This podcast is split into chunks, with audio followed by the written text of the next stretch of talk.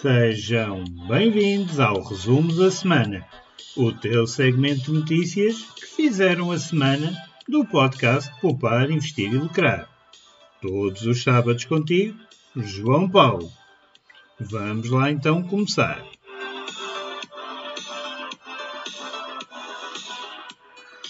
Bem, meus amigos, bem-vindos ao primeiro resumo da semana de 2024. Vamos já começar aqui pelo fim de semana, o último de 2023, onde tivemos aqui algumas notícias interessantes, nomeadamente o brilho do franco suíço ofusca a entre o euro e o dólar. Pois bem, a diferença de velocidade entre a Fed e o Banco Central Europeu voltou a marcar a performance da nota verde e da moeda única, tendo o euro valorizado face ao dólar depois de dois anos de perdas. O franco suíço teve o melhor desempenho entre as dívidas mais negociadas do mundo. Em 2023, o euro somou quase 4% face ao dólar, o primeiro ganho anual depois de dois anos, a última vez que a moeda única esteve em vantagem anual face ao Green Cash foi em 2020, quando subiu 8,94. Agora não tivemos nada disso. Mas tal como em 2022, o performance do par mais líquido do mundo voltou a ser marcado pela dança e ritmo de contratempo das decisões políticas monetárias de Christine Lagarde e Jerome Powell. A diferença de velocidade dos dois bancos centrais voltou a marcar a marcar ou a marcar? Será mais marcar a performance da nota verde e da moeda única. Neste caso, eh, aqui o atraso de andarmos a reboque da Fed levou a que haja esse problema. Nos câmbios, a nota positiva foi mesmo para o franco suíço, que algou todas as moedas. Que as dívidas também estão no centro da atenção do mercado são a japonesa e a suíça. Desde o início do ano, neste caso 23, o iene japonês perdeu cerca de 7% face ao dólar, uma desvalorização mais ligeira que as registadas nos anos anteriores chegaram aos dois dígitos. A queda, no entanto, foi contida por uma subida de cerca de 6% desde mínimos de outubro face ao dólar, numa altura em que reina no mercado uma expectativa de mudança da política monetária do Japão. Já o franco suíço negocia em máximos de 2015 face ao dólar, tendo desde o início do ano valorizado mais de 9%, ou seja, o melhor de 2020. Além das expectativas de que o Banco Nacional da Suíça comece a cortar os juros em março, o Banco Central comprometeu-se a continuar a intervir no mercado cambial, o que gerou a expectativa de que a moeda se mantenha forte. Dentro de um cabaz de 10 divisas, que são as mais negociadas do mundo, o franco suíço detém mesmo o melhor performance do ano, seguido da libra esterlina e da coroa sueca. No mercado cambial, ao contrário das, dos restantes mercados, as transações são feitas aos pares, trocando uma moeda por outra, o que leva os analistas a recorrerem aos mesmos para avaliar o seu desempenho. Mas como medir o contexto de uma moeda face a outra de semelhante liquidez? Pois é aí que surgem os índices como o da Bloomberg que avaliam a força do dólar contra as outras moedas. Portanto, eu não sei se gostam muito de Forex, mas eu estou a começar-me a envolver nesse mercado. Mais novidades sobre isso quando chegamos ao fim do mês. Depois, ficámos também a saber que a Índia tem a sétima maior bolsa mundial e a Argentina escala e a China tomba em 2023. A tendência do ano foi de alta para a maioria das praças globais. Aqui a grande exceção foi mesmo a China, no ano em que a economia do país teve muitas dificuldades em recuperar o dinamismo, a Índia, o Japão e a Argentina brilharam. No ano em que todas as bolsas do mundo recuperaram do ano negro que foi 2022, os índices norte-americanos comandaram os ganhos. Na Ásia, os ganhos foram mais contidos, a título de exemplo, enquanto o S&P 500 assinalou uma valorização de 24,2%, o MSI Ásia Pacific, que agrega cinco mercados asiáticos desenvolvidos e oito emergentes, avançou 8,75.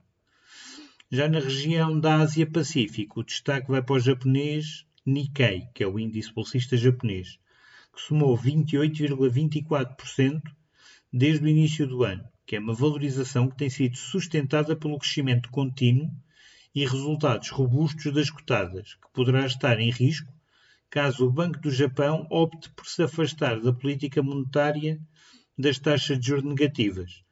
Um dos aspectos favoráveis deste rally tem sido a desvalorização do yen.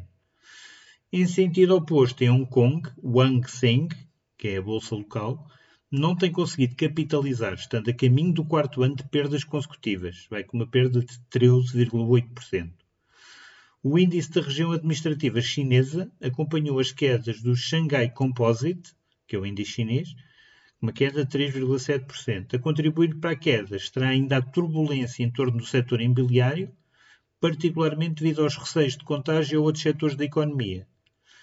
Tanto o KOSPI, com uma subida de 18,63 na Coreia do Sul, como o Nifty 50, com uma subida de 20,02, na Índia registraram subidas substanciais, já os fundos estrangeiros andavam a reforçar as participações no mercado acionista da Argentina, cujo índice principal é o S&P Merval, na primeira metade do ano, levando inclusivamente o índice de referência a duplicar o seu valor nesse período, ou seja, no primeiro semestre. Mas a maior subida em 22 anos acabou por ser na terça-feira a seguir à vitória de Javier Milei nas eleições presidenciais argentinas, sessão em que o índice chegou a subir 25,29% assinalando a maior valorização desde dezembro de 2001. Vejam bem. O Merval acabaria por terminar a sessão a valorizar 22,84. E pronto, passamos já para o primeiro dia do ano. Segunda-feira, dia 1 de janeiro. Criptomoedas superam ações, dívida e matérias-primas. Aqui um artigo muito interessante. Depois de tombar o ano passado, a Bitcoin mais que duplicou o seu valor em 2023.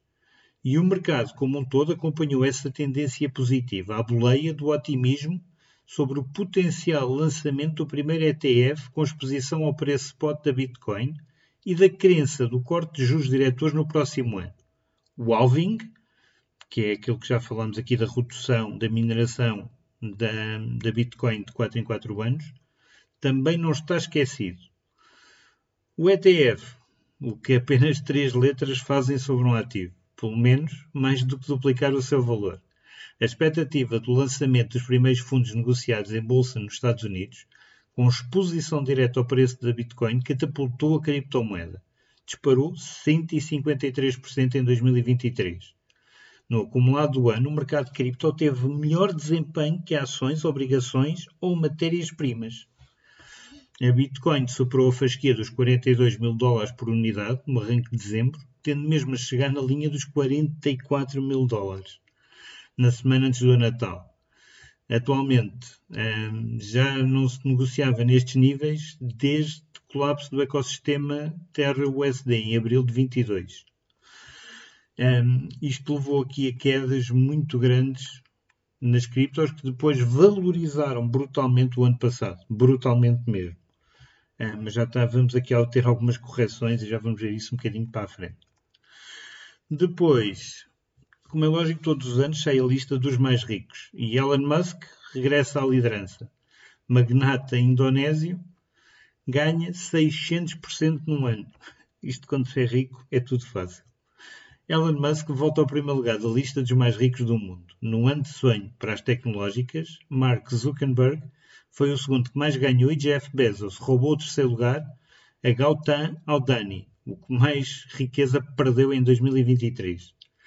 As mudanças que aconteceram na lista dos 10 mais ricos do mundo em 2022 reverteram-se ao longo de 2023, um ano de rally para as bolsas mundiais, particularmente no caso nas europeias e norte-americanas, com um empurrão nas tecnológicas especialmente ligadas à inteligência artificial. E depois lá está a possibilidade da Fed e do Banco Central Europeu virem a cortar as taxas de juros este ano, tem animado os investidores e feito engordar fortunas. O índice de multimilionários da Bloomberg, que é atualizado diariamente, viu ao longo de 2023 Jeff Bezos retornar ao pódio, ficando em terceiro lugar, destronando o empresário indiano Gautam Adini. Acho que disse bem que viu a sua fortuna reduzir-se em 37,3 mil milhões de dólares para 83,2 mil milhões. depois de ter subido 14 lugares no ano passado. O magnata indiano foi mesmo o que mais perdeu entre os 500 mais ricos do mundo. Eu ainda lá não estou, portanto não falam de mim. Já Elon Musk cimentou o primeiro lugar como o mais rico do mundo, depois de em 2022 ter sido ultrapassado por Bernard Arnault, que detém cerca de 48% da Louis Vuitton, a maior fabricante de produtos de luxo do mundo. Num ano desafiante para as empresas deste setor, a Louis Vuitton acabou por valorizar apenas 5,7%, levando a fortuna da Arnault a ascender aos 179 mil milhões de dólares. Já o CEO da Tesla e da X, da antiga Twitter, foi da lista dos 500 mais ricos da Bloomberg o que mais ganhou no ano, somando 95,4 mil milhões de dólares. A ajudar terão estado as ações da Tesla, que apesar dos fracos resultados da empresa ao longo do ano, valorizaram 132% em 2023. As ações de fabricantes de carros elétricos tiveram um empurrão enorme depois da Tesla ter apresentado o preço e que já realizou as primeiras entregas da Cybertruck no final de novembro. A fortuna de Elon Musk está assim acima dos 200 mil milhões, mais precisamente em 232 mil milhões. No top 5, em quarto, está também Bill Gates, o cofundador da Microsoft, a somar 31,3 mil milhões de dólares à sua fortuna, agora avaliada só em 141 mil milhões. Ainda na lista dos 10 mais ricos consta Mark Zuckerberg, o fundador e responsável máximo da Meta, que é a zona do Facebook, do Instagram e do WhatsApp, que recuperou das fortes perdas em 2022 sendo o segundo que mais ganhou a seguir a Musk ao adicionar 84 mil milhões de dólares à sua riqueza, que ascende a 130 milhões. Ao fechar os 10 mais ricos do mundo está Warren Buffett, o célebre investidor que fez da Berkshire Hathaway um império que as suas apostas em variados setores de atividade e com fundamentais muito próprios e certeiros, já agora, que lhe valeram a alcunha do oráculo de Omaha. No ano passado, a Berkshire Hathaway valorizou quase 16% e a fortuna de 12,9 mil milhões para 120 mil milhões de dólares. É obra, meus amigos, é obra. Passando já para dia 2, terça-feira. Famílias colocaram mais 3 mil milhões em depósitos em novembro. Os depósitos das famílias subiram face a outubro para um total de 178,2 mil milhões de euros, mas a queda homóloga manteve-se. Os depósitos das famílias junto à banca aumentaram em novembro face ao mês anterior.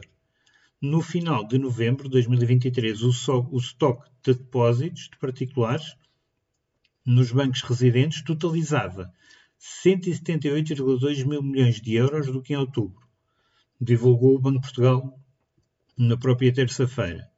Ainda assim, a queda homóloga manteve-se com uma descida de 2,2% face a novembro de 2022. Já o estoque de depósitos de empresas desceu 1,1 mil milhões de euros face a outubro para um total de 64,2 mil milhões. Estes depósitos apresentaram um decréscimo anual, o que não acontecia desde janeiro de 2016, detalha o Banco de Portugal. Ainda na terça-feira, ficamos a saber que a atividade industrial na zona euro volta a contrair em dezembro. É o 18º mês consecutivo já que o aumento ligeiro do PMI, face a novembro, que se situou em 44,2 pontos para 44,4, reflete principalmente uma deterioração mais leve na Alemanha e Itália. Justifica o S&P Global, que é quem publica este, estas notícias. Assim sendo, o PMI continuou abaixo da linha d'água, que são os 50 pontos, que separa o crescimento da contração, Segundo a Bloomberg, trata-se do 18º mês consecutivo de contração. Também ficamos a saber que as vendas de automóveis em Portugal crescem 26,1% em 2023. É um bom crescimento. As vendas de veículos automóveis novos em Portugal ainda se encontram 12,3% abaixo de valores de 2019. Foi o último ano antes da pandemia. O mercado automóvel português cresceu 26,1% no ano passado para 236.053 veículos matriculados, também informou na terça-feira a Associação Automóvel de Portugal, a ACAP. Ainda assim, os números ficam, lá está, abaixo dos 2019. Nos ligeiros de passageiros, o ano passado terminou com 199.623 unidades matriculadas, que representam uma subida de 26,9%. Já nos comerciais ligeiros, as 28.523 viaturas registadas representam um crescimento de 20,7% em 2022. E para terminarmos, nos pesados, foram matriculadas 7.907 viaturas, que é um aumento de 26,9% também. Depois, uma notícia muito menos interessante. Os despedimentos coletivos até novembro superam o valor de 22 e 21. Em comparação com o mesmo período de 22, verificaram-se mais 90 processos de despedimentos coletivos entre janeiro e novembro de 23. Ou seja, um aumento homólogo de 30,2%. É bastante. Os despedimentos coletivos comunicados pelas empresas entre janeiro e novembro de 2023 totalizaram 388, superando o registado nos dois anos anteriores, segundo dados divulgados pela Direção-Geral de Emprego e das Relações de Trabalho. O número de despedimentos coletivos iniciados entre janeiro e novembro de 2023 foi de 388, ultrapassando assim o total de 2022, que foi de 330 e também no ano completo de 2021, quando foram comunicados 336 processos ao Ministério do Trabalho. Das 388 empresas que até novembro comunicaram despedimentos coletivos, 177 eram pequenas empresas, 141 microempresas, 54 médias empresas e 16 grandes empresas. O número de trabalhadores despedidos totalizou 3.259 até novembro. Aqui é uma, uma subida de 7%, ou seja, mais 215 trabalhadores face ao ano passado. Por região, 190 empresas que iniciaram despedimentos até novembro situam-se na região de Lisboa e Val do Tejo. 138 no Norte, 47 no Centro, 10 no Algarve e 3 no Alentejo. Também voltando um pouco aos carros, ficámos a saber que a Tesla já vende mais em Portugal do que a Citroën ou a Seat. Os automóveis totalmente elétricos representaram 18,2% das vendas em 2023. Os mais de 36 mil carros elétricos matriculados mais que duplicaram os valores registados nos dois anos anteriores em conjunto. Estão a ganhar muito terreno. No ano de recuperação do mercado automóvel português, com o número de ligeiros de passageiros novos a ficar às portas das 200 mil unidades, os carros elétricos foram o principal motor, seguido dos híbridos plug-in.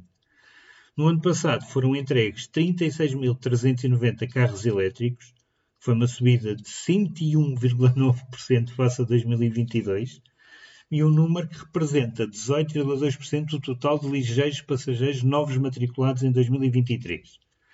Também o segmento dos híbridos plug-in apresentou um crescimento robusto, aumentando as vendas em 68,6% para 27.146 viaturas.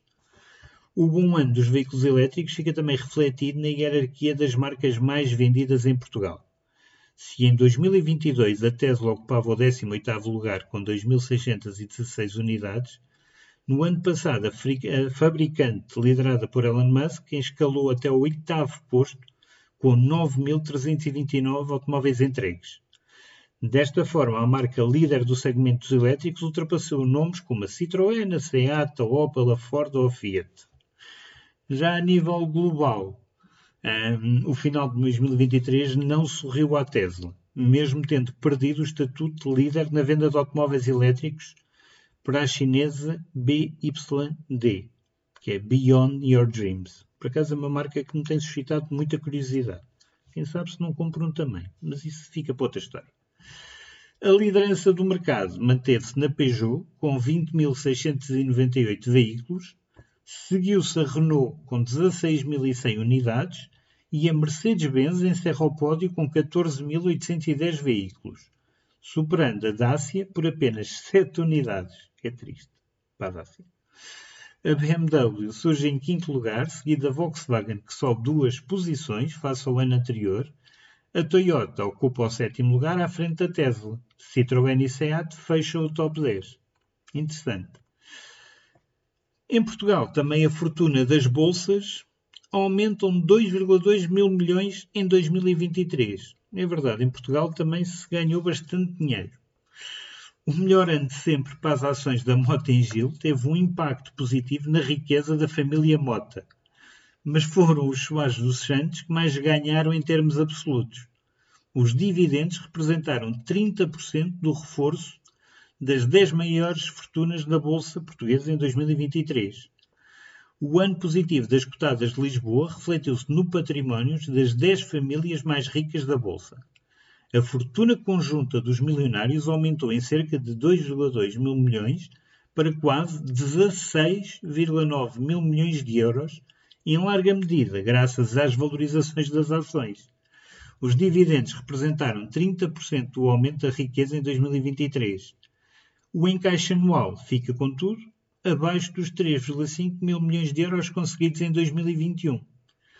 A maior valorização da principal montra da Bolsa de Lisboa foi registrada pela construtora Mota em Gil, que mais que triplicou de valor. A família de António da Mota foi por isso a que registrou um maior ganho percentual de 238,4% ou 355,5 milhões de euros. O montante fica ainda assim longe dos 1,16 mil milhões arrecadados pela família Soares dos Santos, a maior acionista da Jerónimo Martins, cuja riqueza dos donos da retalhista subiu para 8,1 mil milhões. Em segundo lugar estão os Amorim, que beneficiaram da valorização e dos dividendos relativos às posições tanto da Galp Energia como da Corticeira Amorim, ganharam 237 milhões em 2023, ficando com uma fortuna avaliada em 2,73 mil milhões de euros. A fechar o pódio estão as herdeiras de Queiroz Pereira, a Filipa, a Mafalda e a Lua, com uma riqueza de 2,66 mil milhões de euros, com as participações que têm na SMAP e na Navigator. Em sentido contrário, a família Azevedo foi mais penalizada pela desvalorização das ações da Sonai que caíram 3,26%, e da nós, menos 12,1%. A fortuna recuou em 5 milhões de euros, que fecharam o ano com cerca de 1,57 mil milhões de euros. É obra, como já disse. Passando para dia 3 de 1, quarta-feira, dos bancos centrais a países. Uma revolução chamada Bitcoin. A 3 de janeiro de 2009, nascia o primeiro bloco de bitcoins. É verdade. Desde então, o setor financeiro e outros aproveitaram esta revolução e houve até quem adotasse este criptoativo como moeda nacional. No princípio era o bloco zero. Assim nascem as primeiras Bitcoin a 3 de janeiro de 2009, num bloco que ficará conhecido para a história como o Genesis Block. Isto é fazer referência ao primeiro livro da Bíblia, o Gênesis, que relata a criação do mundo. Desde esta primeira mineração operada pelas mãos do interno e visível Satoshi Nakamoto, passaram-se exatamente 15 anos. Atualmente, 130 países do mundo, que representam 98% do PIB mundial, estão a explorar o lançamento de uma MDBC, que não é mais que uma moeda digital de bancos centrais.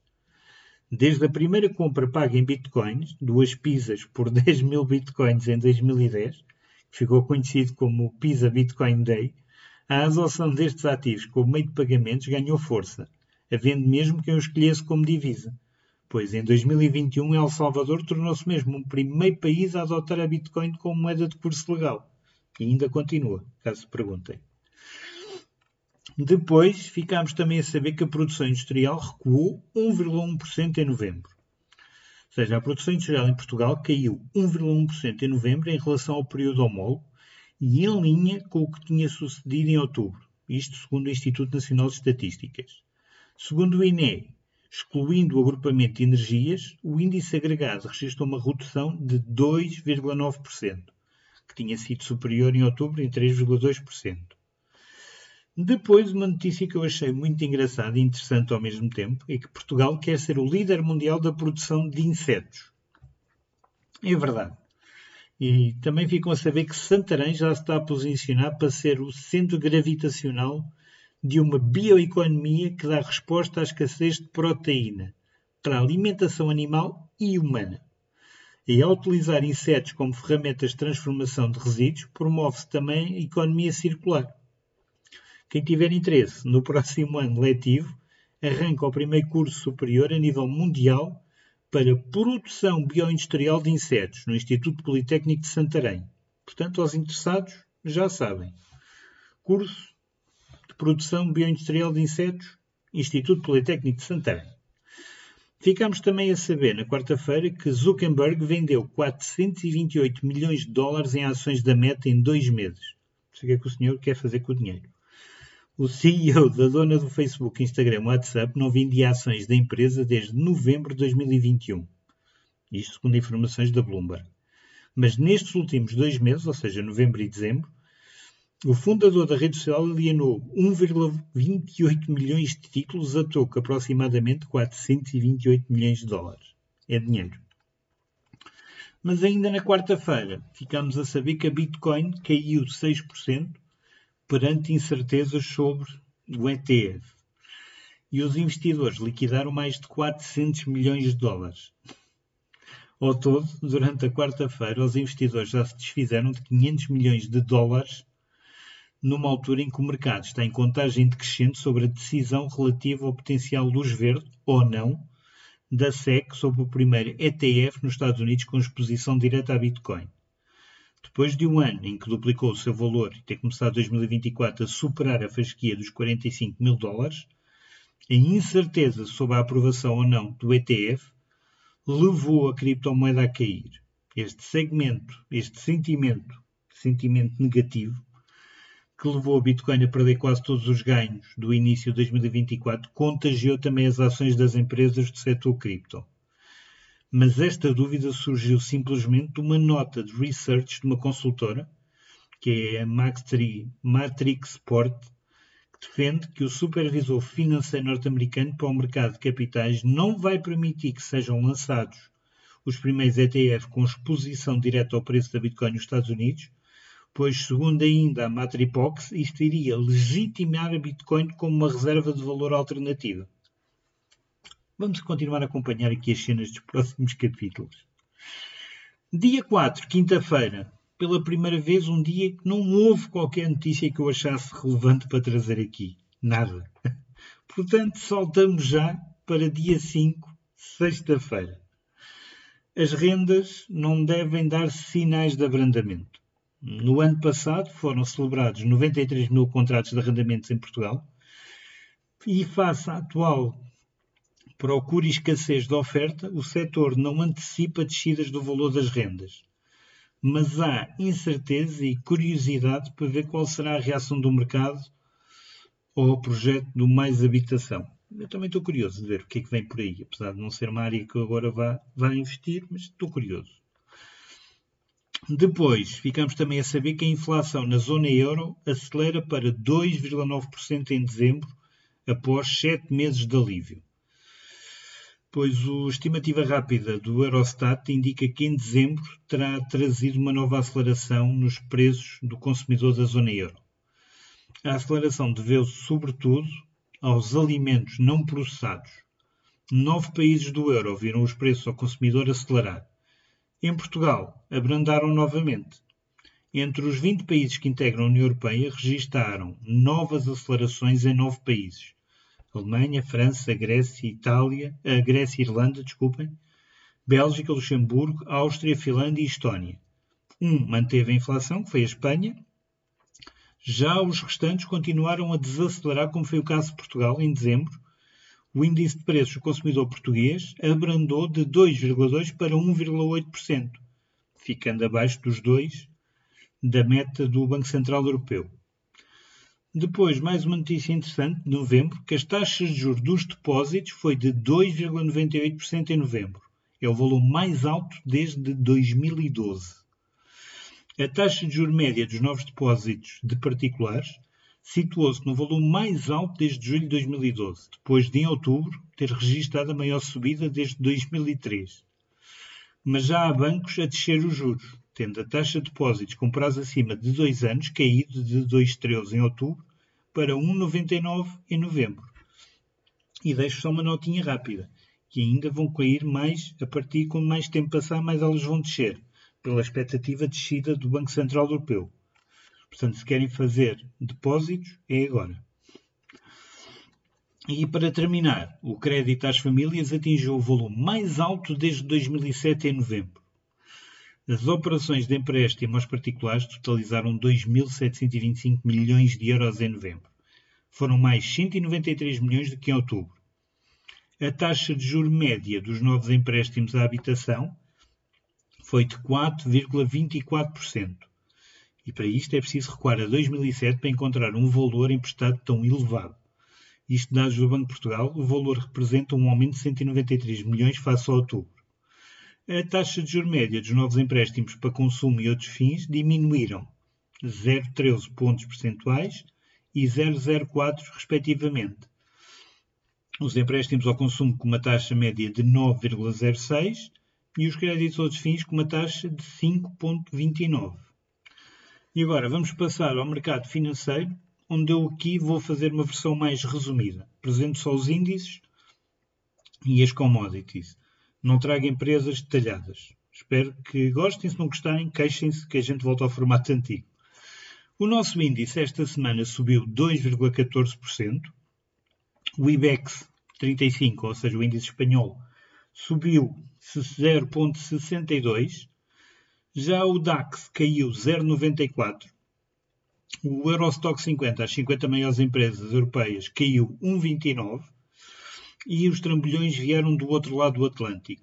O S&P 500, ou seja, as 500 maiores empresas americanas, caiu esta semana 1,52 e o Nasdaq caiu 3,25, uma queda muito bruta esta semana, muito mesmo.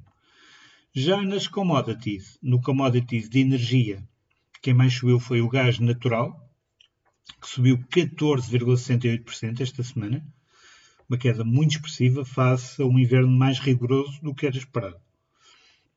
Nas commodities de metais, eh, que caiu mais, neste caso todas em queda, foi a platina, que teve uma queda de 3,58. E nos agrícolas, o que mais subiu foi açúcar, uma subida de 2,67. No Forex, o euro-dólar caiu 0,87. Portanto, uma queda ligeira.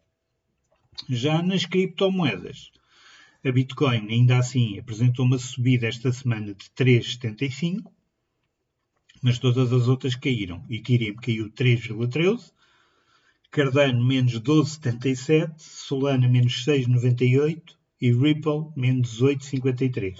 Portanto, aquilo que eu vos digo, as criptos têm uma volatilidade monstra. Nunca se esqueçam disso aquilo é, não é para quem tem coração fraco ou curto prazo. Sempre com uma ótica de longo prazo. E pronto. Temos uma versão mais curtinha do resumo da semana.